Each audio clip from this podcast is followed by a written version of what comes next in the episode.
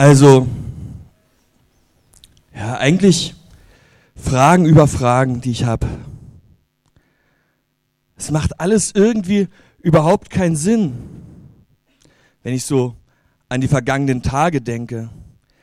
Alles schien irgendwie anders zu sein. Also es hat ganz normal angefangen. Naja, für das, was man normal bei den Juden bezeichnen können, kann. Die mit ihren besonderen Riten und Festen und Feiertagen. Ja, aber es schien schon normal zu sein.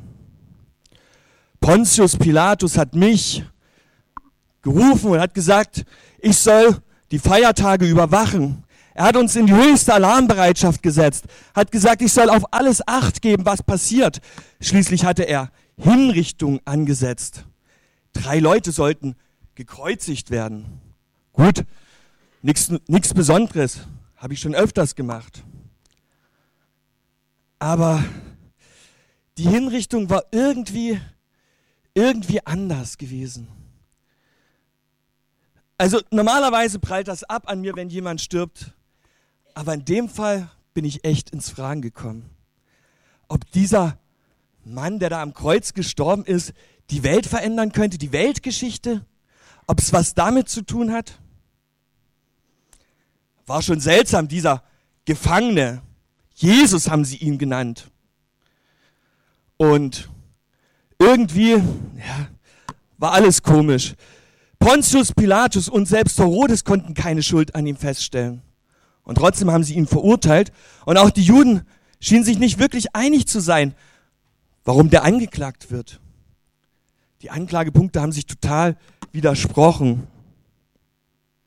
Aber gut, Hinrichtung ist Hinrichtung. Befehl ist Befehl. Da denkt man nicht nach, da macht man einfach. Ne? Und so ging es auch mir.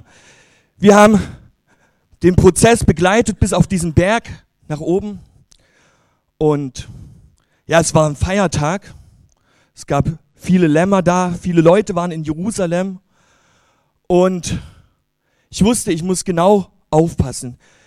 Es ist absolute Vorsicht geboten. Hier kann jeden Moment was passieren.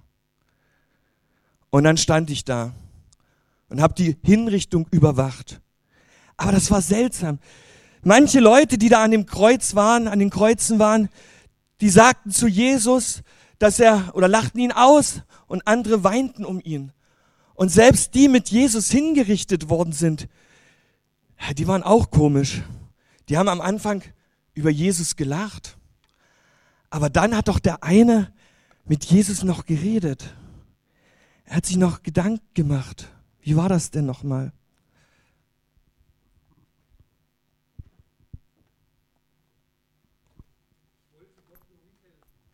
Reich aufzurichten. Ich wollte helfen, sein Land von den Römern zu befreien. Die Römer haben viel Leid über uns gebracht. Sie haben uns viel Schmerzen zugefügt, Gottes Volk.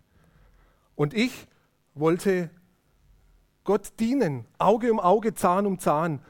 Ich wollte unser Volk verteidigen gegen die Römer. Ich dachte, ich diene Gott damit. Dieser Jesus, er ist ganz anders. Er sagt nicht Auge um Auge, Zahn um Zahn. Er sagt sogar, liebet eure Feinde. Und ich habe viel von ihm gehört, von seinen Predigten, von dem, was er gesagt hat und auch von seinen Wundern viel gehört.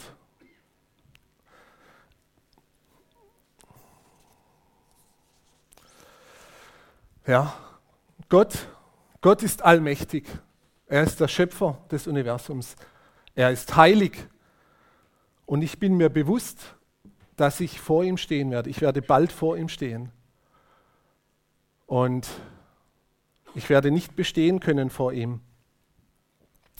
Ich habe zu einem anderen Verbrecher gesagt, hast du nicht einmal jetzt Ehrfurcht vor Gott, da du den Tod vor Augen hast? Wir werden vor ihm stehen. Bist du dir bewusst, dass auch du vor ihm stehen wirst? Denn er hat einen Tag festgesetzt, an dem er die Welt gerecht richten wird, und zwar durch den Mann, den er dazu bestimmt hat. Und er hat allen bewiesen, wer dieser Mann ist, indem er ihn von den Toten auferweckte. Ja, ich werde Gott gegenüberstehen und ich bin schuldig. Ich habe viele böse Dinge getan. Ich habe viel Leid über Menschen gebracht. Bei dir sieht es besser aus. So viel schlimme Dinge kannst du gar nicht getan haben. Aber reicht nicht eine Sünde, um nicht vor Gott bestehen zu können? Ab wann ist man ein Ladendieb?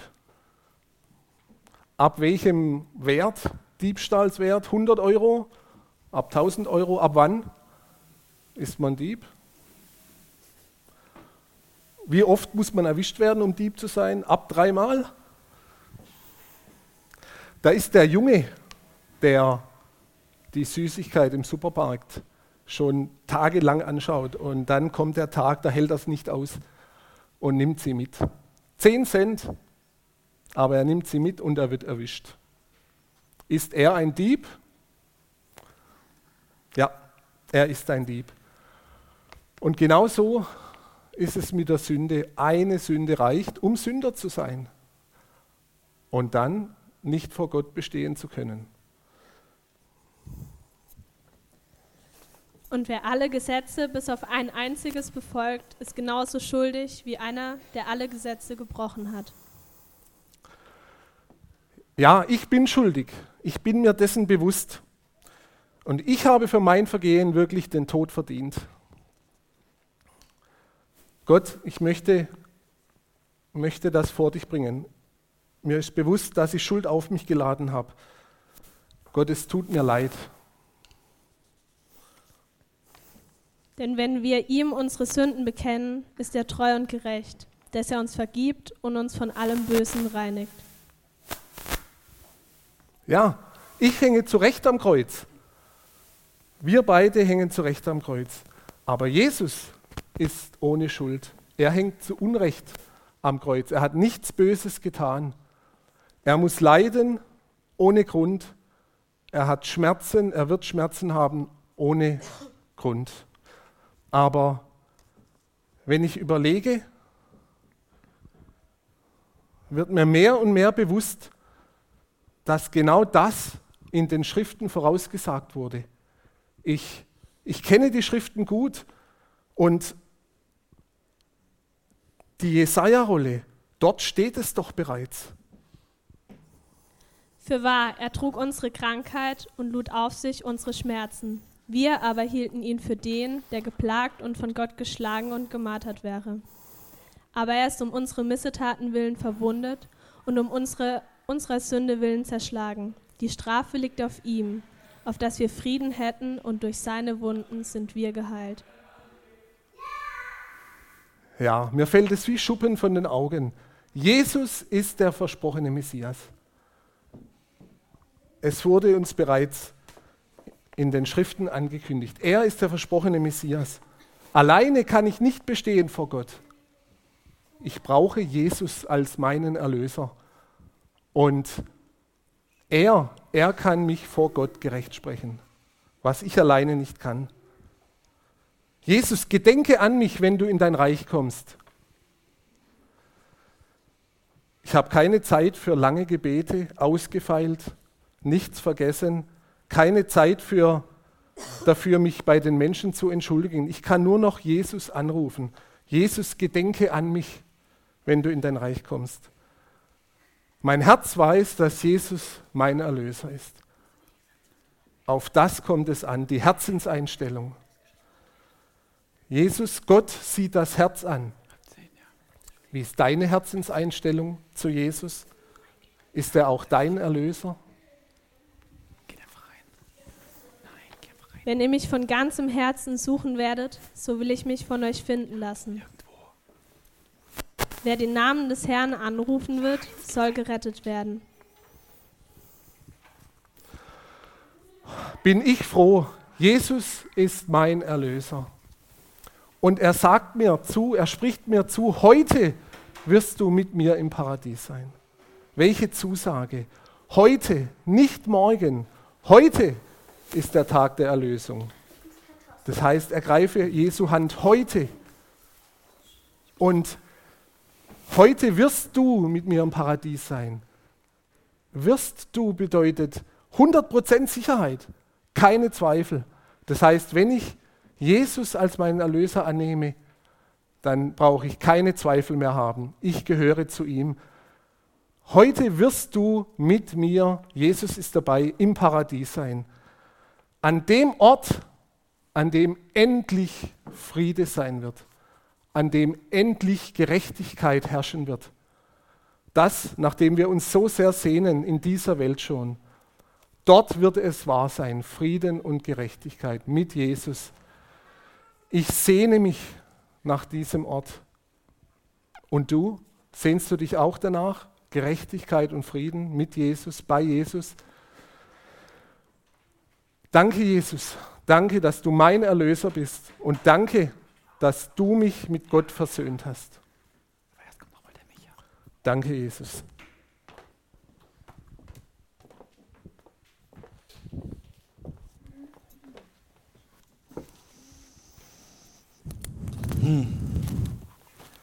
Der eine am Kreuz schien schon verändert zu sein.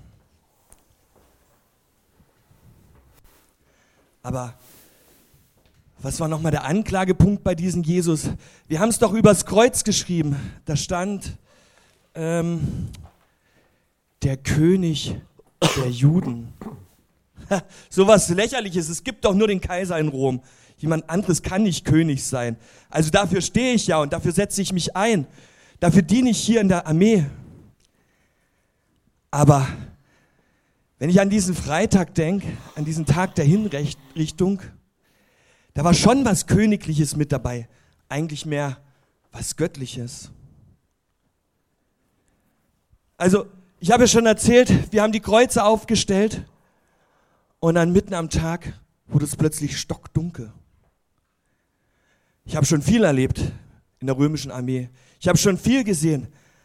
Aber sowas, mitten am Tag, eine Dunkelheit. Und dann, nach drei Stunden, fing an, die Erde zu beben. Eine Naturgewalt, die eingegriffen hat. Also das war schon ziemlich krass. Vielleicht war dieser Jesus doch mehr als nur ein Mensch. Vielleicht hatte er etwas Königliches an, an sich. Also selbst als ich da vor seinem Kreuz stand, ich habe ja die Hinrichtung selbst überwacht, habe ich gemerkt, irgendeine Ausstrahlung kommt von ihm. Es ist irgendwas Besonderes, was von ihm ausgeht. Ich konnte es nicht fassen, ich konnte es nicht in Worte erklären. Aber ich habe gemerkt, irgendwas ist anders. Und dann seine letzten Worte. Wie war das nochmal? Vater, vergib ihnen, denn sie wissen nicht, was sie tun? Hat er etwa gebetet? Hat er Gott als seinen Vater bezeichnet? Hm. Sowas habe ich ja auch noch nicht gehört, dass man Gott als seinen Vater bezeichnet. Und überhaupt, also bei den Hinrichtungen, wo ich bis jetzt anwesend war, da haben die am Ende noch geflucht, die Hingerichteten. Aber für Vergebung hat noch keiner gebetet. Aber trotzdem, irgendwie schien er es ernst gemeint zu haben. Irgendwie. Hm. Naja, ich bin ja kein Theologe, ich bin Soldat. Ich habe für die Sicherung des römischen Reiches zu sorgen, von daher sollte ich mir über solche Sachen keine Gedanken machen. Und ich habe es auch abgetan. Dachte, okay, sollen sich andere Leute darüber ähm, Gedanken machen. Aber dieser Jesus hat mich nicht mehr losgelassen. Es ging am nächsten Tag weiter. Schon morgens in der Früh kamen einige Juden zu uns und sie meinten, sie hätten Angst vor Grabraub oder Auferstehung oder sowas. Sie hatten Angst, dass dieser Jesus nicht im Grab bleibt. Und sie forderten von uns, dass wir das Grab bewachen. Also eigentlich lächerlich, das mit dem Grabraub. Aber gut, die Juden haben halt ihre Vorstellungen. Und da kam mir wieder die Frage, wer ist dieser Jesus? Was war das für ein Mensch? Und ich habe mich unter dem jüdischen Volk umgehört und habe gefragt, was, wer war dieser Mann, Jesus, den wir da hingerichtet haben? Und auch da waren sich die Juden wieder nicht ganz einig. Die einen meinten sowas, er wäre wie ein Teufel, er hätte böse Kräfte in sich, er hätte Wunder vollbracht, die irgendwie vom Teufel kamen. Ja, krass. Und deswegen wollten sie auch hinrichten. Und andere meinten wieder, er wäre ein Prophet, also einer, der Botschaft von ihrem Gott bekommt. Irgendeiner aus ihren Schriften, der wieder auferstanden sind. Und andere haben dann doch wieder was von dem König erzählt, von dem Messias. Also ein König, den Gott selbst schickt, um Israel zu befreien und ein Friedensreich aufzurichten. Ich meine, die Juden sollen froh sein, dass wir hier Frieden, für Frieden sorgen. Da brauchen die nichts anderes. Aber von Gott geschickt, von Gott auf die Welt gekommen, irgendjemand? Der Messias? Hm. Also, wenn ich so drüber nachdenke, als dieser Jesus an dem Kreuz hing, hatte schon göttliche Ausstrahlung. Selbst beim Verhör hat sich überhaupt nicht gewehrt. Also es war mehr als nur irgendwas Menschliches. Er hatte irgendwas, was kein Antrag geben kann, was ich selbst beim Kaiser noch nicht mal gefunden habe. Irgendwas war an diesem Mann besonders. Aber was war es nur? Ja, und jetzt merke ich wieder, ich bin bei den Gedanken, die einfach zu schwer für mich sind, wo andere sich Gedanken drüber machen. Ich bin Soldat, ich habe Befehle auszuführen. Also, ich bin mit meinen Soldaten zum Grab gegangen und habe dafür gesorgt, dass das Grab bewacht wurde, so wie es die Juden halt wollten. Ich habe selbst das kaiserliche Siegel an diesen Grab gebracht und damit war es top secret. Aber als ich so vor dem Grab stand und wieder drüber nachgedacht habe, wenn dieser Jesus wirklich was mit Gott zu tun hat, können wir ihn dann in dem Grab drin lassen? Reicht das, dieses göttliche Siegel und unsere Wachen? Unsere Wachen sind super. Dafür habe ich gesorgt. Also ich meine, ich als Hauptmann kann manchmal entscheiden, ob ich jemanden am Leben lasse oder nicht. Ich habe die Macht über Leben und Tod. Aber ich kann niemanden aus dem Toten auferstehen lassen. Also das wäre schon was Göttliches. Und als ich so drüber nachgedacht habe, kam wieder die Frage, wer war dieser Jesus? Und ich stand dort vor dem Grab und habe nachgedacht. Und da fiel mir ein, dass einer meiner Kollegen mir auch schon was von diesem Jesus erzählt hat. Das ist schon ein bisschen her. Der Hauptmann ist in Kapernaum stationiert und er meinte, er hätte Jesus geholt, um eine Heilung zu haben. Einer seiner Knechte war krank und er hat Jesus darum gebeten, dass er ihn gesund macht. Und Jesus war auf dem Weg zu ihm und mein Kollege hat gemeint, ach komm, brauchst dir die Mühe nicht machen, du kannst doch einen Befehl aussprechen, so wie ich es mache. Und dann wird die Krankheit weichen. Und mein Kollege war überzeugt davon, dass das Jesus gemacht hat, dass er ein Wort ausgesprochen hat und in dem Moment wäre dieser Diener von ihm gesund gewesen. Ich habe es abgetan als reiner Zufall, sowas lächerliches. Also kann ja jeder kommen und sagen, in dem Moment ist irgendjemand irgendwas passiert. Aber hm. wie war das nochmal am Kreuz? Er hat zu seinem Vater gebetet hat gesagt, Vater, vergib ihn. Also, wenn dieser Jesus Gott als sein Vater bezeichnet, dann, dann muss er ja selbst auch Göttliches an sich haben. Da muss er ja Gott sein. Und dann würde es auch heißen, diese ganzen Zeichen und Wunder, die Jesus getan hat, die wären dann auch von Gott gekommen. Hm. Also, wenn das so ist, ach, schon wieder diese schweren Gedanken, wo ich keine Ahnung von habe. Ich soll es abtun. Ich habe mich wieder auf meine Arbeit konzentriert. Es war ein Fest bei den Juden. Es gab viel zu tun, viele Leute in Jerusalem. Und ich wollte diesen Jesus einfach vergessen. Ich wollte ihn liegen lassen. Er liegt im Grab wir bewachen für ein paar Tage das Grab, dafür kann ich noch sorgen und dann habe ich mit diesen Typen nichts mehr zu tun. Aber am nächsten Tag ging es wieder um Jesus. An dem Sonntagmorgen kamen ganz früh die wachhabenden Soldaten zu mir, die da vor dem Grab standen und meinten, das Grab ist leer, das kaiserliche Siegel beschädigt. Und ich wusste, dafür muss ich gerade stehen. Also bin ich mit meinen Leuten dahin gegangen und habe mir das Ganze angeschaut.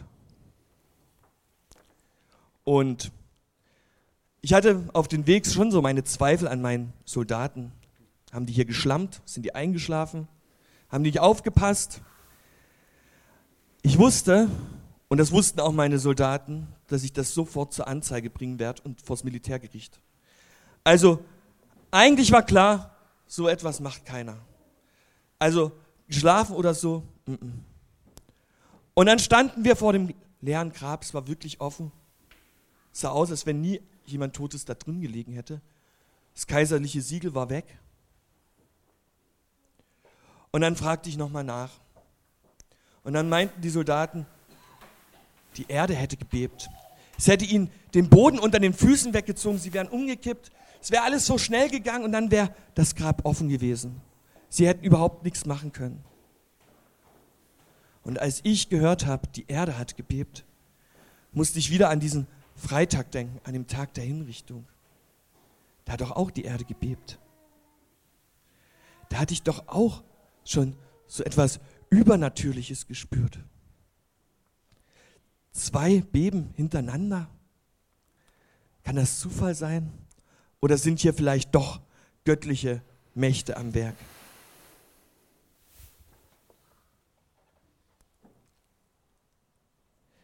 Also, ganz ehrlich, den Juden traue ich ja so manches zu.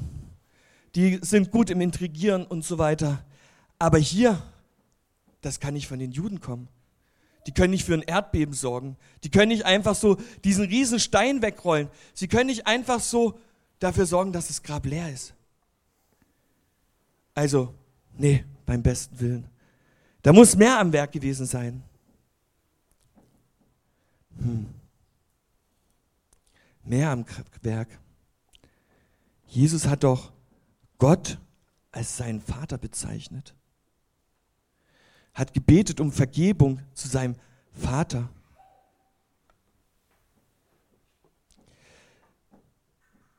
Also, wenn Jesus Gottes Sohn war, dann ist natürlich klar, dass keine Macht der Welt ihn aufhalten kann. Dann können wir als kaiserliche Truppen ihn auch nicht stoppen. Und dann kann nicht mehr der Tod ihn aufhalten. Hm. Also wenn ich mir so drüber Gedanken mache, diese Erdbeben, diese Naturgewalten, dieser Jesus muss wirklich mehr gewesen sein. Er muss Gottes Sohn gewesen sein.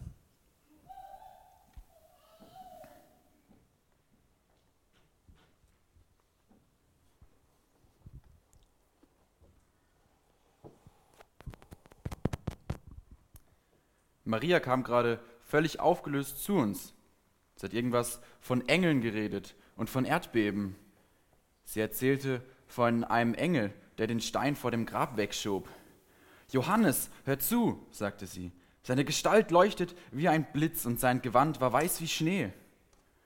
Und anscheinend sind die Wächter, die das Grab bewachten, einfach umgefallen. Wie tot, wie Steine, die man ins Wasser wirft. Und der Engel habe zu ihr gesagt, fürchte dich nicht.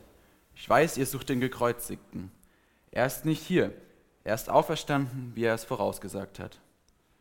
Und dann hat sie anscheinend ins Grab geschaut und es war wirklich leer. Jesus lag nicht mehr in dem Grab, sondern ist ihr auf dem Weg zu uns begegnet.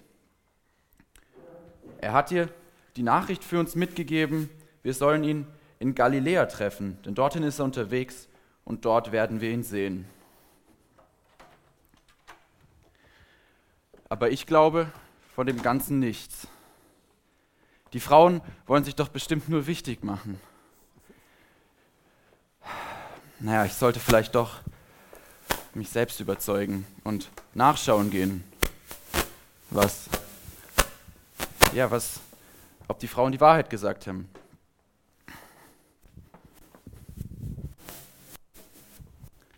Naja, von hier draußen sieht es wirklich so aus, als ob das Grab leer sei. Sogar die Tücher sind zusammengelegt. Ich traue mich da, um ehrlich zu sein, auch nicht so wirklich rein. Aber wenn Simon Petrus reingegangen ist, dann schaffe ich das auch.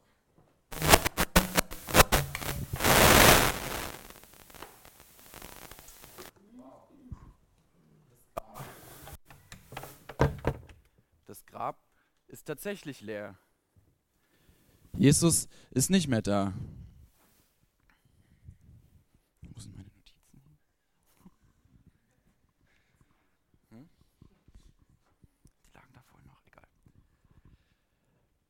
Das Grab ist tatsächlich leer.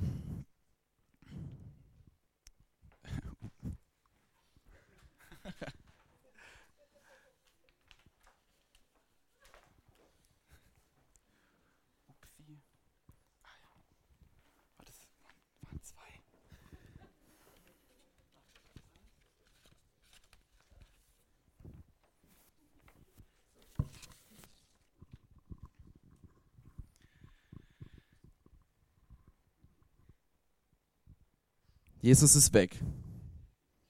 Aber was bedeutet das jetzt? Heißt es, die Frauen haben Jesus geklaut? Nein, das kann nicht sein. Das macht keinen Sinn. Die Frauen könnten nie im Leben so einen großen Stein wegrollen. Und wie hätten sie die Wachen überwältigen sollen? Das funktioniert nicht. Dann ist es also wahr. Alles, was Maria uns erzählt hat, muss also stimmen. Jesus muss auferstanden sein. Anders geht's gar nicht. Aber warte mal, am dritten Tage auferstanden, das habe ich doch schon mal irgendwo gehört. Jesus hat uns doch immer wieder erzählt, wie er leiden wird, wie er sterben wird und wie er am dritten Tage auferstehen wird. Es ist also tatsächlich so, wie Jesus uns das gesagt hat. Er ist der Gesalbte Gottes, er ist der Messias. Er ist der König der Juden, der, auf den die Juden schon so lange gewartet haben. Er ist also wirklich Gottes Sohn. Alles andere macht überhaupt keinen Sinn. Er muss auferstanden sein.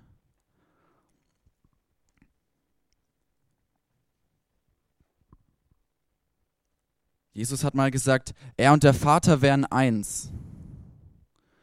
Aber jetzt verstehe ich diese Aussage erst, denn es ist die Wahrheit. Jesus ist Gottes Sohn und er ist der einzig wahre Sohn Gottes. Ich habe das alles nicht verstanden, aber jetzt verstehe ich, dass Jesus durch die Vollmacht hier auf der Erde unterwegs war und er hat im Vertrauen auf Gott und sein Handeln gewirkt. So wie Jesus Gott vertraut, so will ich auch Gott vertrauen können. Und wenn Jesus Gott so vertrauen kann und ich Jesus vertraut habe, dann kann ich doch bestimmt Gott auch so vertrauen. Ich bin schon, seit ich denken kann, in den Tempel gegangen, um mit Gott Gemeinschaft zu haben. Ich habe dort gelernt zu opfern, um ja, mir meine Sünden vergeben zu lassen von Gott. Aber wenn Jesus jetzt wirklich Gottes Sohn ist, dann hatte ich ja schon Gemeinschaft mit Gott, ohne in einem Tempel zu sein. Jesus hat uns mal gesagt, er würde den Tempel niederreißen und in drei Tagen einen neuen aufbauen, aber das macht gar keinen Sinn. Drei Tage sind viel zu wenig, um einen Tempel aufzubauen, aber vielleicht hat Jesus auch gar nicht von einem richtigen Tempel aus Steinen und Gemäuern gesprochen, sondern von einem Tempel im übertragenen Sinne. Aber was ist dann dieser neue und andersartige Tempel? Ist Jesus dieser Tempel? Brauche ich überhaupt noch einen Tempel, wenn ich Jesus kenne? Kannte? Vielleicht kann ich durch Jesus jetzt Gemeinschaft mit Gott haben. Naja, er hat gebetet, um Gemeinschaft mit Gott zu haben. Also vielleicht funktioniert es bei mir ja auch. Jesus hat sogar einmal gebetet, kurz bevor er festgenommen wurde, dass wir, Jünger, auch Gemeinschaft mit ihm haben sollen. Genauso wie Jesus in der Gemeinschaft zu Gott steht. Vielleicht funktioniert es also bei mir auch. Und wir haben durch Jesus Gott erkennen dürfen. Wir haben Jesus in uns aufnehmen dürfen. Wir haben Gott in uns aufnehmen dürfen. Und damit ist die Liebe in uns. Nein, noch besser. Jesus selbst lebt in uns. Also er liebt mich tatsächlich. Ich war nicht sein Lieblingsjünger einfach so. Ich dachte immer, ich bin ihm einfach nur sympathisch. Aber nein, Jesus liebt mich. Er liebt mich wirklich. Und Jesus hat uns mal gesagt, keiner kommt zum Vater, denn durch mich. Das bedeutet, wenn ich Gemeinschaft haben möchte mit Gott, brauche ich nur Gemeinschaft haben mit Jesus. Und Jesus ist in mir. Das heißt, ich kann jederzeit vor Gott treten. Wie cool ist das denn? Aber wenn ich jetzt an die Zeit zurückdenke im Tempel, wo ich immer wieder geopfert habe und Sachen auf dem Altar verbrannt habe, um meine Sünden, ja, um Vergebung für diese Sünden zu bekommen, dann stelle ich fest, das Ganze ist nicht so viel wert. Ich bin immer noch schuldig vor Gott. Ich bin immer noch derselbe Johannes wie davor. Ich bin immer noch derselbe Sünder. Aber Gott geht sogar so weit, dass er Jesus auf die Welt geschickt hat, um am Kreuz zu sterben für meine Sünden. Er liebt mich wirklich. Jesus ist um meinetwillen ein kleiner Mensch geworden. Er musste leiden. Und wenn Gott sogar seinen einzigen Sohn gibt, weil er mich liebt, um meine Sünden zu vergeben, dann muss diese Liebe ja bis ins Unermessliche groß sein.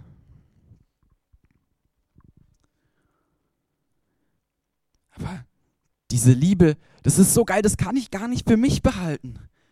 Ich muss Leuten davon erzählen, ich muss es weitergeben. Vielleicht soll ich ein Buch schreiben. Und in all diesen Büchern werde ich den Leuten erzählen, was die Liebe Jesu mit ihnen machen kann. Damit Leute, die in vielen hundert Jahren noch diese Bücher lesen, das gleiche Gefühl haben dürfen wie ich jetzt gerade. Wenn Jesus also tatsächlich am Kreuz gestorben ist für die Sünde aller Welt, dann auch für meine Sünde. Und hier ist, ja, das ist ein Versprechen, das Gott mir gegeben hat. Und es liegt nur noch an mir, dieses Geschenk aus Liebe anzunehmen. Er liebt mich wirklich. Oh Mann.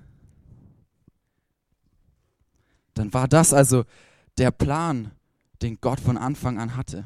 Er hat von Anfang an geplant, Jesus auf die Welt zu schicken, um ihn am Kreuz sterben zu lassen. Aber er hat nicht geplant, dass er tot bleibt, sondern es war von Anfang an so gedacht, dass Jesus am dritten Tage aufersteht, um mir meine Sünden zu vergeben. Gott hat schon immer die, die Gemeinschaft mit mir gesucht. Er hat ganz persönlich und ganz vertraut versucht, mir zu begegnen. Und durch Jesus hat er das geschafft. Und vielleicht öffnet mir die Auferstehung jetzt die Augen. Und ich kann genauso vertraut und persönlich, wie Gott zu mir gekommen ist, zu ihm kommen. Jesus muss also auferstanden sein. Sonst macht alles keinen Sinn. Er ist also wahrhaftig der Sohn Gottes. Und der Vater und er sind eins. Gott sucht schon immer die Gemeinschaft mit mir. Ganz persönlich und ganz vertraut ist Jesus auf die Erde gekommen, um mir meine Sünden zu vergeben. Das also ist wahre Liebe. Gott liebt mich wirklich.